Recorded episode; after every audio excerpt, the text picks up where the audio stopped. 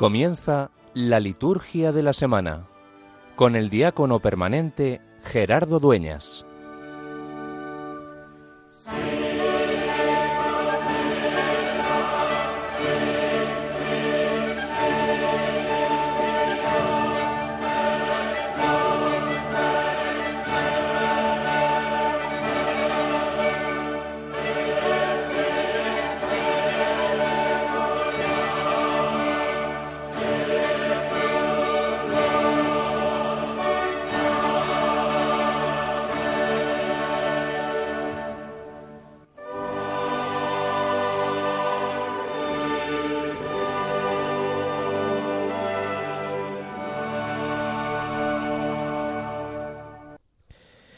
Dios, que has hecho resplandecer esta noche santísima con el resplandor de la luz verdadera.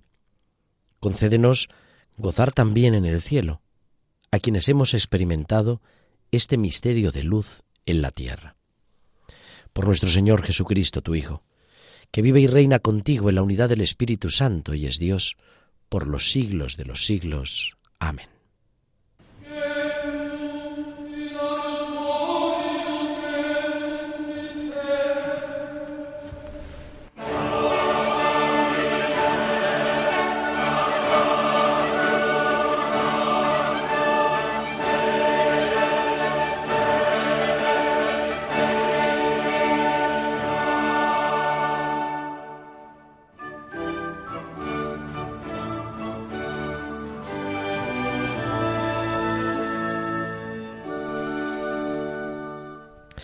Sucedió por aquellos días.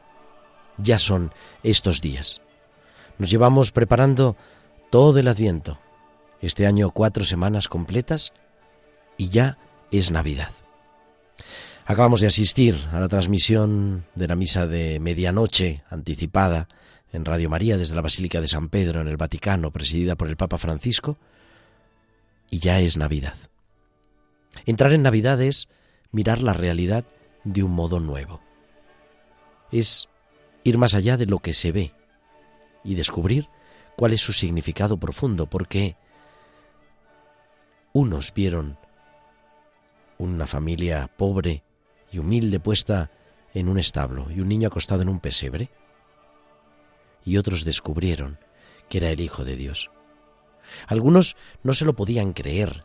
¿Cómo iba el Mesías a estar envuelto en pañales y abandonado allí, entre los animales, solo con una joven mujer de Nazaret y su esposo, llegados después de una larga peregrinación hasta la ciudad de Belén.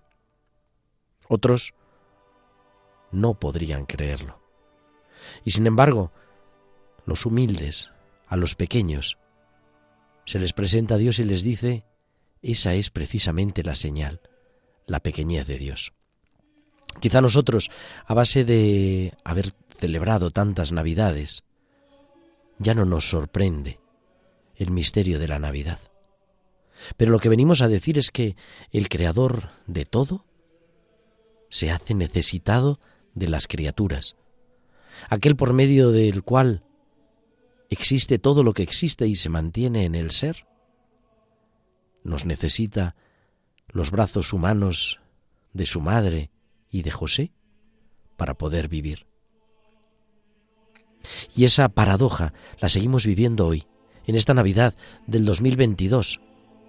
Es verdad, quizá no en Belén, y quizá no envuelto en pañales y acostado en un pesebre, pero Dios sigue queriendo entrar en la historia, porque Dios ha entrado en la historia de una vez para siempre, y es en la ternura de un niño que no sabe hablar cuando nos dice todo de muchas ocasiones, y de, en muchas ocasiones y de muchas maneras habló Dios antiguamente a los padres por los profetas. Ahora en esta etapa final nos ha hablado por el Hijo. Un hijo que se hace niño y que, como mucho, balbucea un llanto. Pero es que es así también la voz de Dios, llamados a descubrir el misterio de la Navidad, de ese Dios que quiere nacer a nuestro lado y de ese Dios que quiere cambiar nuestra historia y solo nos pide mirarla de manera distinta. Ojalá nosotros esta Navidad tengamos esa mirada que se deja sorprender como los pastores y podamos de verdad adorar al Señor. Feliz Navidad.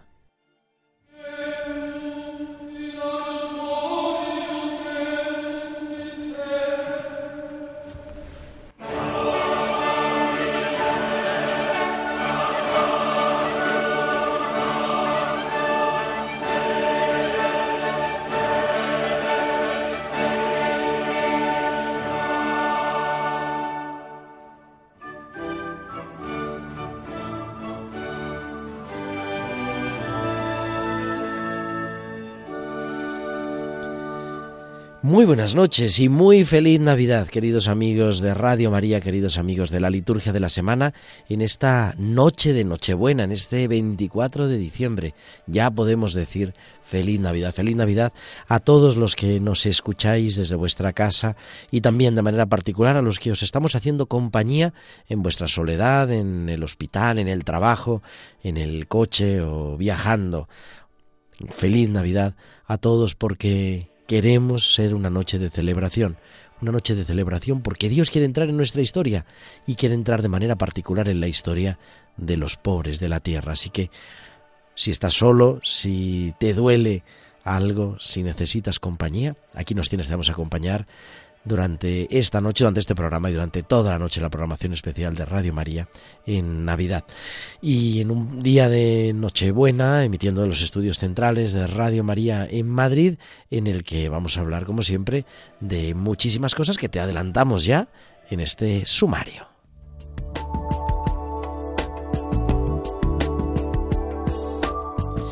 Y lo primero que vamos a hablar, evidentemente, es de la celebración del domingo, pero de un domingo muy especial, porque es el día de Navidad, la solemnidad de la Natividad del Señor que celebramos mañana, 25 de diciembre.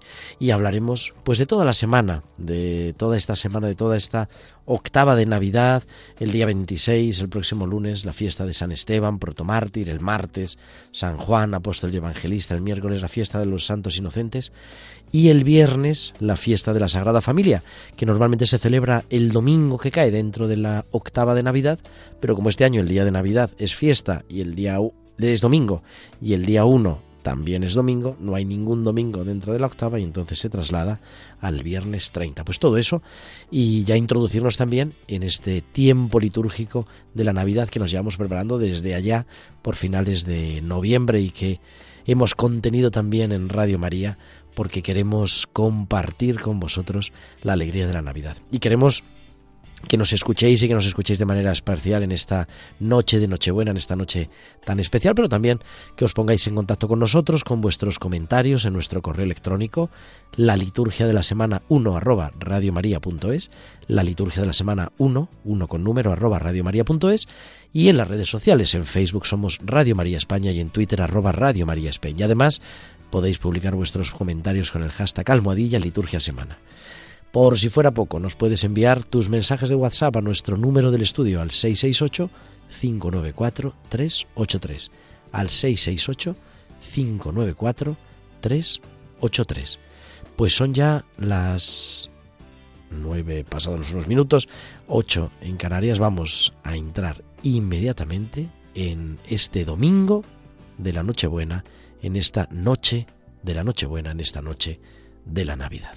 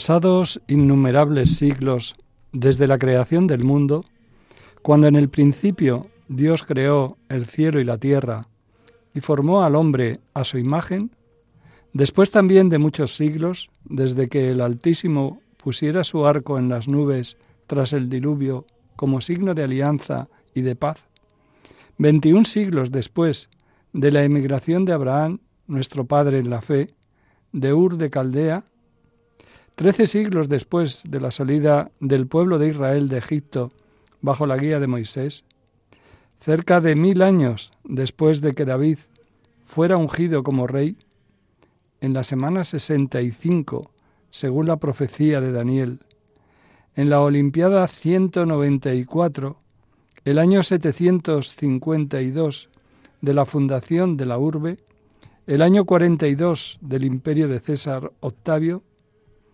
estando todo el orbe en paz, Jesucristo, Dios eterno e Hijo del Eterno Padre, queriendo consagrar el mundo con su piadosísima venida, concebido del Espíritu Santo, nueve meses después de su concepción, nace en Belén de Judea, hecho hombre de María Virgen.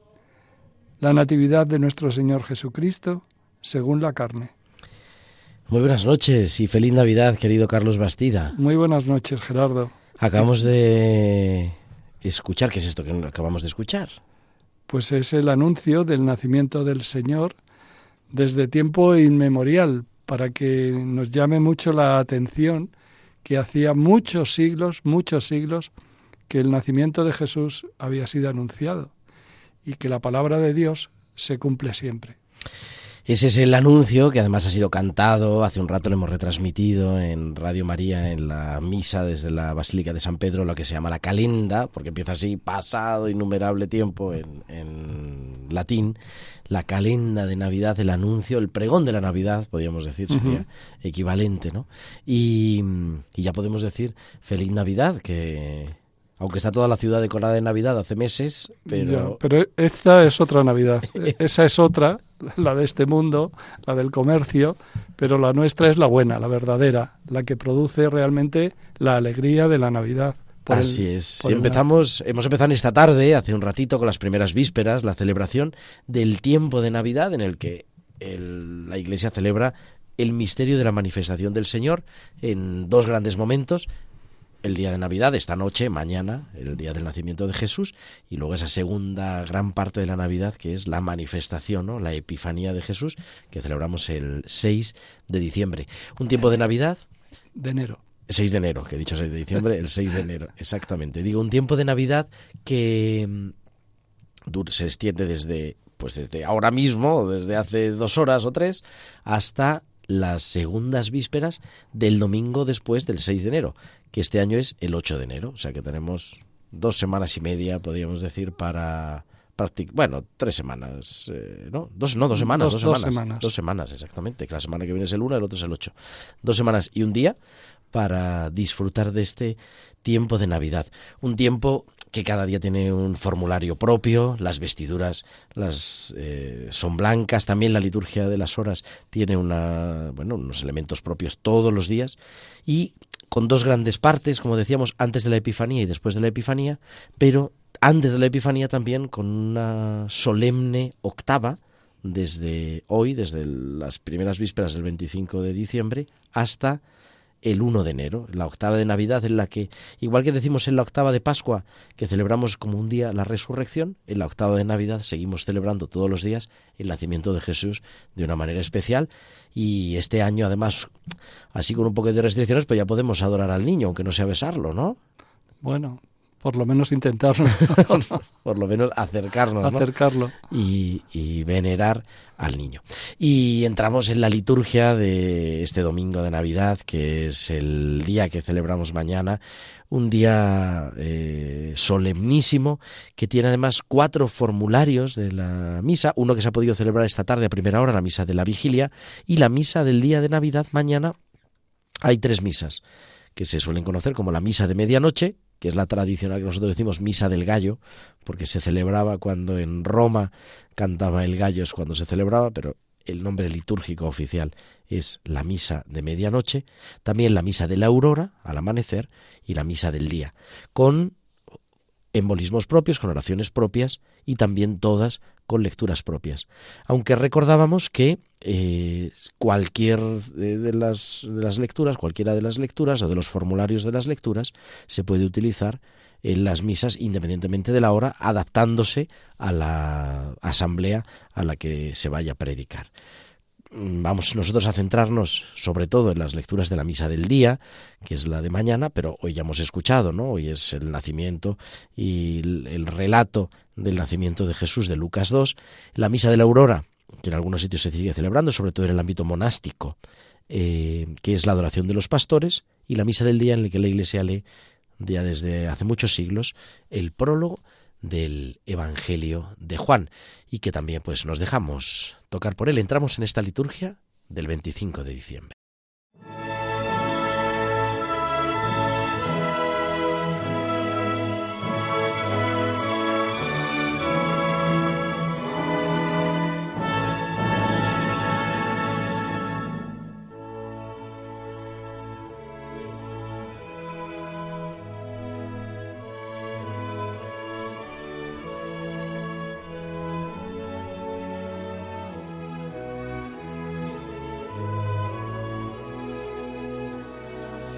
Y en esta misa del día, del misa del día de Navidad, mañana leeremos eh, Isaías 52.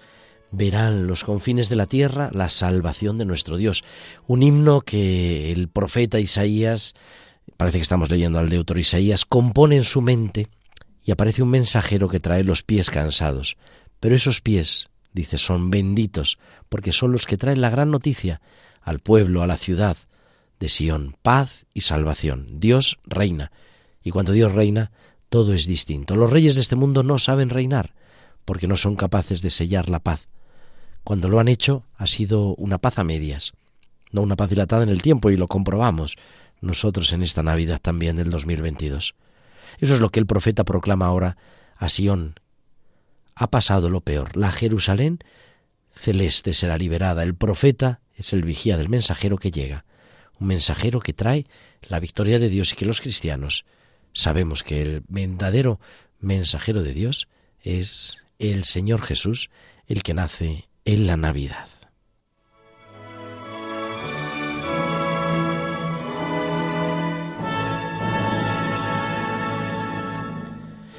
Y la segunda lectura de este domingo de Navidad, esta misa del día de Navidad, es el comienzo de la carta a los hebreos, con ese famoso exordio magníficamente construido de muchas maneras y en muchas ocasiones. Dios había hablado a los hombres a través de la historia, pero ahora nos ha hablado a través del Hijo. Es un texto cristológico que, con el que se comienza esta especie de gran homilía, que es la carta a los hebreos, y la densidad de su comienzo no quita el sentimiento de lo que expresa. Antes Dios había hablado por los profetas. Si, comparamos, ¿no? teniendo en cuenta el anuncio que hace Isaías en la primera lectura, lo entendemos fácilmente, cobra sentido. Los profetas son extraordinarios, poetas, creativos, renovadores, no conformistas con la situación. Pero ahora algo es distinto. Es algo que va mucho más allá de lo esperado. Los profetas y sus visiones, sus ilusiones, sus deseos se quedan casi casi en mantillas porque Dios tiene una forma nueva de comunicarse. Dios nos habla a través de su Hijo. Es el Hijo el que habla de Dios y que nos hace hablar con Él. Y el Hijo es el heredero de todas las cosas y lo que Él nos diga es lo que nos dice el mismo Dios. Los profetas podrán equivocarse y, de hecho algunos no acertaron en sus juicios. Pero Dios ha pensado que esto necesita una decisión más determinante. La humanidad debe sentir la misma voz de Dios y la voz de Dios es la voz del Hijo. Esta alta cristología del texto de la carta a los hebreos llena de sentido la liturgia de la Navidad. La liturgia cristiana, el misterio de la Pascua, ilumina toda su vida y no puede ser de otra manera que ilumina también el misterio de la Navidad. Y nos preparamos, como cada domingo y como cada día, al centro de la liturgia de la palabra, que es la proclamación del Evangelio, con el aleluya, este aleluya, porque ha nacido el Salvador.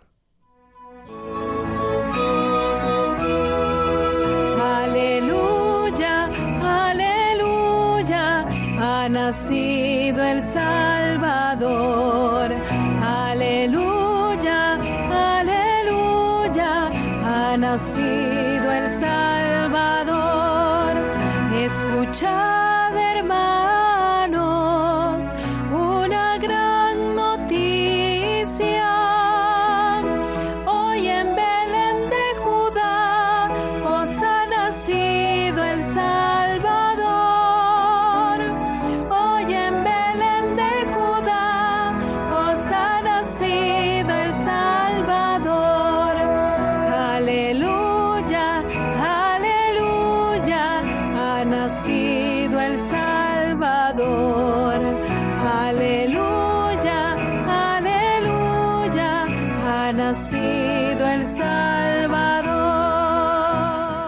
Y en este día de Navidad el Evangelio está tomado del inicio del Evangelio de San Juan, en la misa del día, como decíamos, ¿no? Tres evangelios, tres posibilidades de Evangelio, pero mm, vamos a leer el de la misa del día. En el principio existía el Verbo, y el Verbo estaba junto a Dios, y el Verbo era Dios. Él estaba en el principio junto a Dios, por medio de Él se hizo todo, y sin Él no se hizo nada de cuanto se ha hecho. En Él estaba la vida, y la vida era la luz de los hombres. Y la luz brilla en la tiniebla, y la tiniebla no lo recibió. Surgió un hombre enviado por Dios que se llamaba Juan. Este venía como testigo para dar testimonio de la luz, para que todos creyeran por medio de él.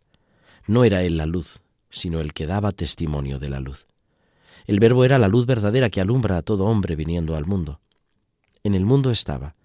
El mundo se hizo por medio de él, y el mundo no lo conoció. Vino a su casa y los suyos no lo recibieron, pero a cuantos lo recibieron les dio poder de ser hijos de Dios, a los que creen en su nombre. Esos no han nacido de sangre, ni de deseo de carne, ni de deseo de varón, sino que han nacido de Dios. Y el Verbo se hizo carne, y habitó entre nosotros, y hemos contemplado su gloria, gloria como del unigénito del Padre, lleno de gracia y de verdad. Juan da testimonio de él, y grita diciendo, Este es de quien dije, el que viene detrás de mí se ha puesto delante de mí, porque existía antes que yo pues de su plenitud todos hemos recibido gracia tras gracia, porque la ley se dio por medio de Moisés, la gracia y la verdad nos han llegado por medio de Jesucristo. A Dios nadie lo ha visto jamás. Dios unigénito, que está en el seno del Padre, es quien lo ha dado a conocer. Y todos los sábados yo digo, y ahora tenemos ya en la línea al reverendo Carlos Bastida, pero ahora no solo lo tenemos en la línea, sino que lo tenemos en el estudio, Carlos. En vivo y en directo. Exactamente, pues te escuchamos, como siempre. Muy bien, pues deteniéndonos ante el Belén, contemplamos al niño. En su pequeñez es Dios. Reconozcámosle, niño, tú eres Dios, Dios niño. Dejémonos atravesar por este asombro escandaloso. Aquel que abraza al universo necesita que lo sostengan en brazos. Él, que ha hecho el sol, necesita ser arropado. La ternura en persona necesita ser mimada.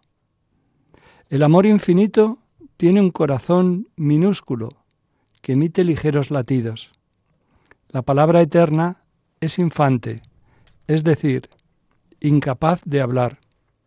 El pan de vida debe ser alimentado. El creador del mundo no tiene hogar.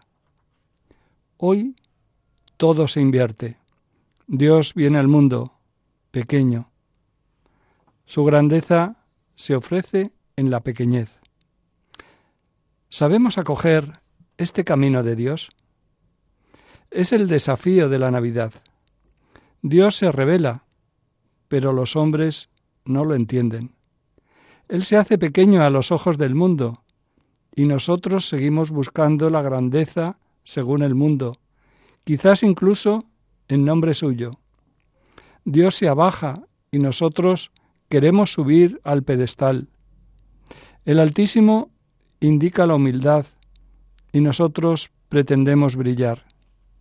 Dios va en busca de los pastores, de los invisibles. Nosotros buscamos visibilidad, hacernos notar. Jesús nace para servir y nosotros pasamos los años persiguiendo el éxito. Dios no busca fuerza y poder, pide ternura y pequeñez interior. Jesús nos invita a valorar y redescubrir las pequeñas cosas de la vida. Si Él está ahí con nosotros, ¿qué nos falta? Entonces, dejemos atrás los lamentos por la grandeza que no tenemos. Renunciemos a las quejas y a las caras largas, a la ambición que nos deja siempre insatisfechos, la pequeñez, el asombro por aquel niño pequeño este es el mensaje.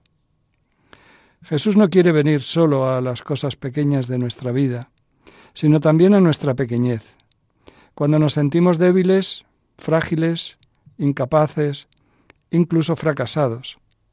Si, como en Belén, la oscuridad de la noche te rodea. Si adviertes a tu alrededor una fría indiferencia, si las heridas que llevas dentro te gritan, Dios te dice, te amo tal cual como eres.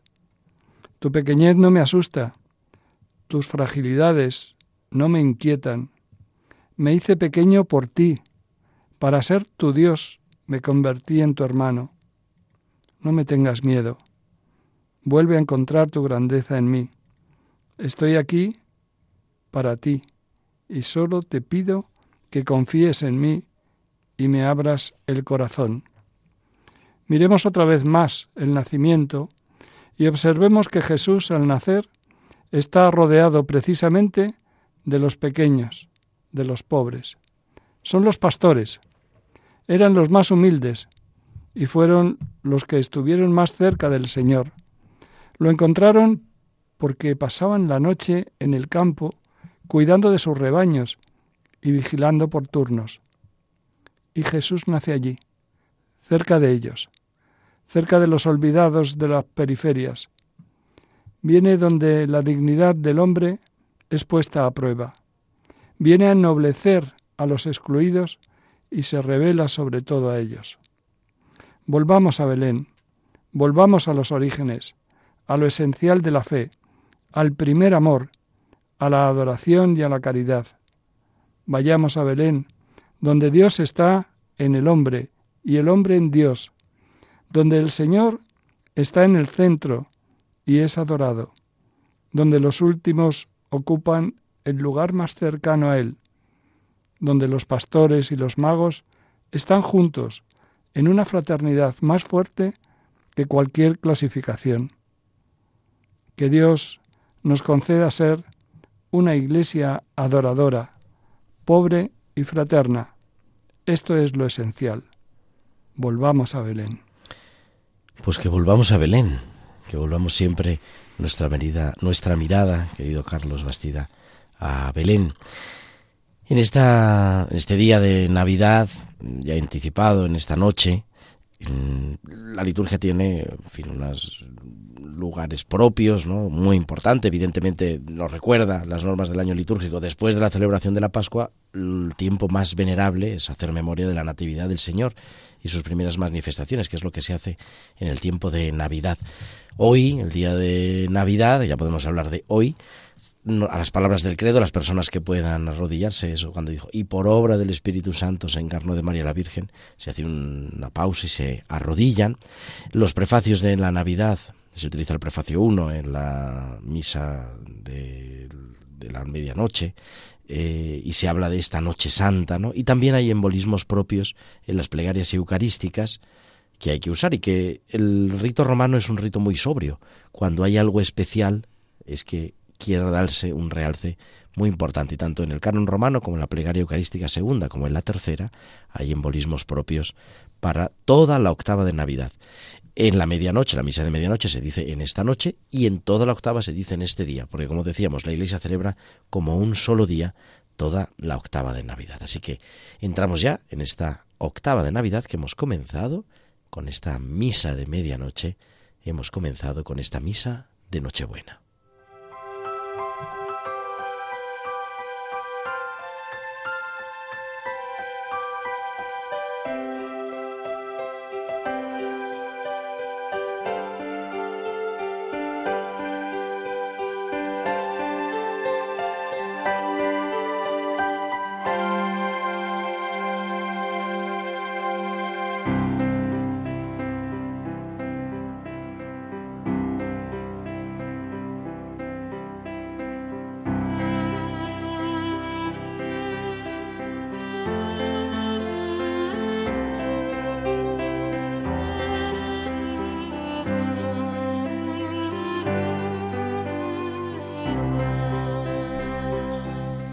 En esta noche de Nochebuena, pues entramos ya en la octava de la Navidad. El próximo lunes celebramos el primer día de la octava, que es la fiesta de San Esteban, protomártir, hombre lleno de fe y de Espíritu Santo, dice el libro de los Hechos de los Apóstoles.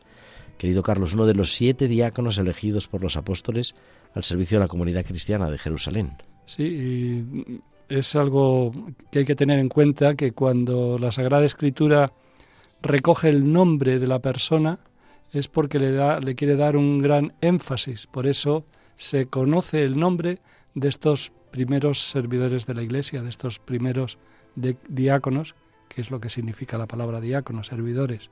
Y además el primer mártir cristiano. Efectivamente, después de la muerte de Jesucristo, el primero que, que muere martirizado va a ser Esteban. Y él, se da la circunstancia de que un tal Saulo estaba por allí todavía recogiendo capas y animando a los que le apedreaban. La fiesta de San Esteban, el próximo lunes. Eh, nos recuerda la epacta. Es conveniente la primera el pregario eucarística 1 porque el canon romano, con los simbolismos propios de la octava de Navidad, como acabamos de decir, ya que San Esteban es uno de los que viene, uno de los santos que se celebra en el canon.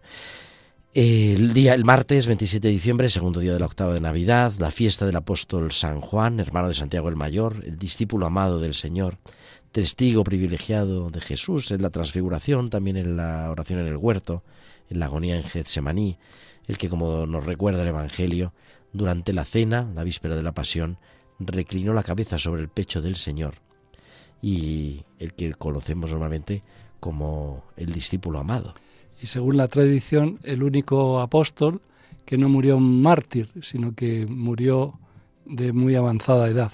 Y por eso lo celebraremos de blanco. Efectivamente. Porque es el apóstol además, luego la tradición muy vinculado, ¿no? Con María también, con la Virgen María. Sigue la octava de Navidad, pero tenemos otra fiesta antes de pasar ya los días feriales, podríamos decir, de la octava, que es los santos inocentes. Recordamos ese episodio que leeremos en el Evangelio el próximo miércoles, el 28 de diciembre, en, el capítulo segundo de San Mateo, cuando eh, Herodes, alertado por los magos de Oriente que iban buscando al Mesías, ordenó matar a todos los niños menores de dos años. Una fiesta en la que se da por hacer bromas, pero que no tiene nada de broma esa fiesta. No tiene nada de gracioso y además sigue desgraciadamente de actualidad. Se siguen matando a niños inocentes en muchos países del mundo y esa realidad nos debería avergonzar a todos como seres humanos porque ¿quién puede matar a un niño?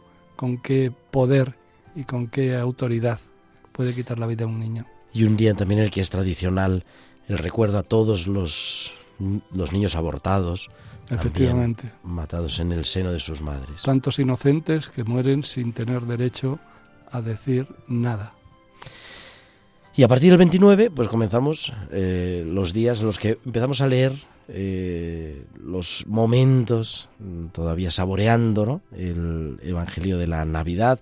El día 29 leemos ese himno de el Nunc Dimitis, Jesús es la luz para alumbrar las naciones de San que dice el anciano Simeón, y decía yo que este viernes 30, como no hay ningún domingo entre Navidad y el día de Santa María Madre de Dios, el día de la octava de Navidad, el 1 de enero, celebramos anticipadamente la fiesta de la Sagrada Familia Jesús, María y José.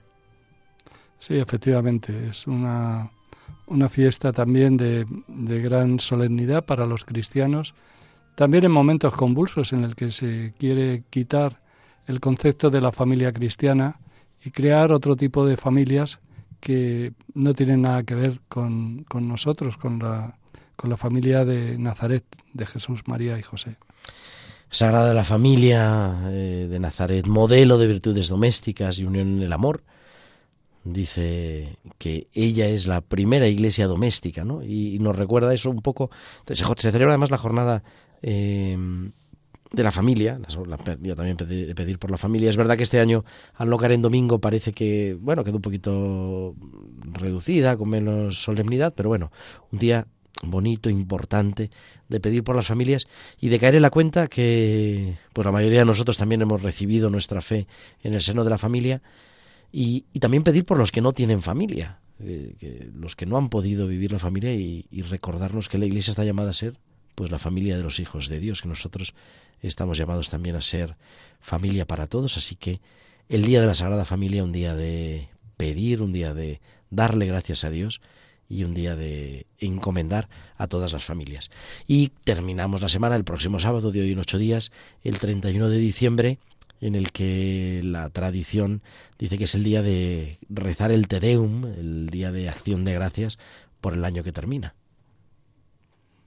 Sí, eh, realmente el año civil acaba, aunque el año litúrgico lo tenemos recién nacido, en Adviento, y para que culmine pasará mucho tiempo, pero efectivamente vivimos también en el mundo civil y también nos alegramos de poder concluir un año lleno de dificultades, aunque la pandemia ya haya pasado, pero vivirlo con la alegría de haberlo superado.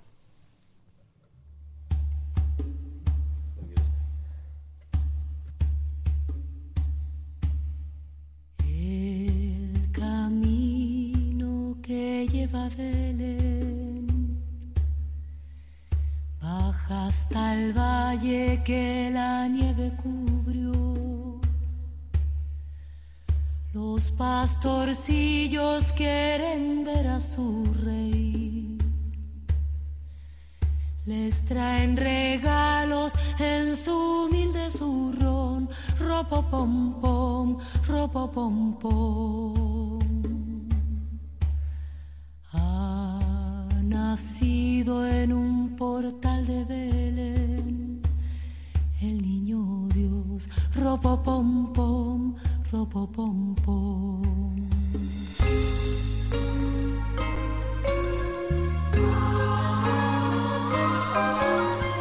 Yo quisiera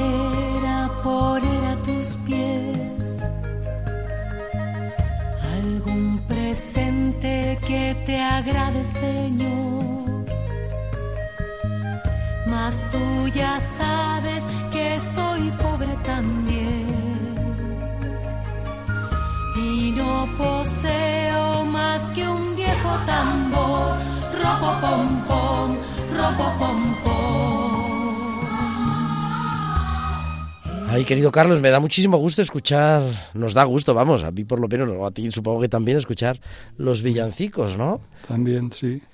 Y bueno, llegamos a la recta final, eh, vamos a empezar a la programación especial de Navidad, después de haber celebrado la misa desde la Basílica de San Pedro, pero pues acabamos también con una oración por todos nuestros oyentes que nos meta en la noche de la Navidad, en esta noche del silencio.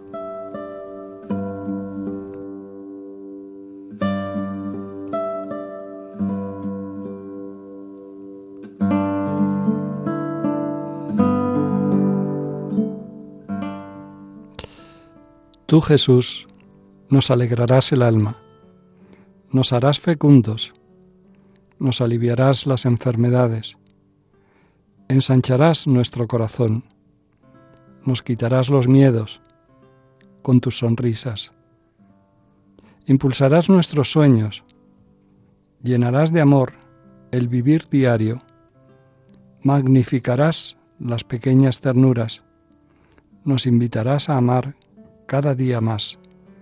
Dispondrás nuestras manos al servicio ante tu fragilidad.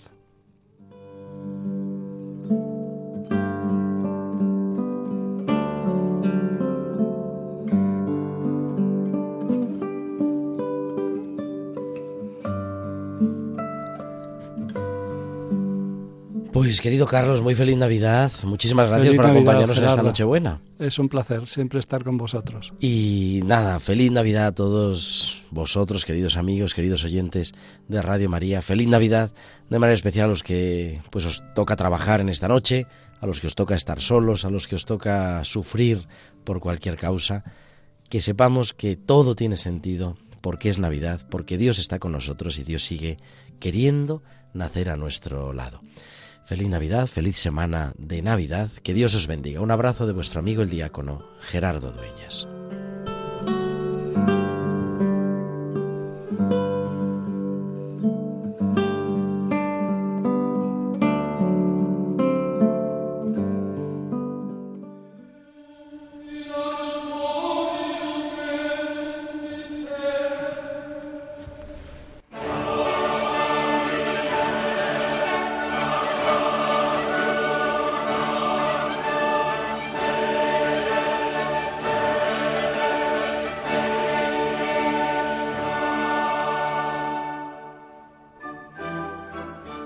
Han escuchado la liturgia de la semana con el diácono permanente Gerardo Dueñas.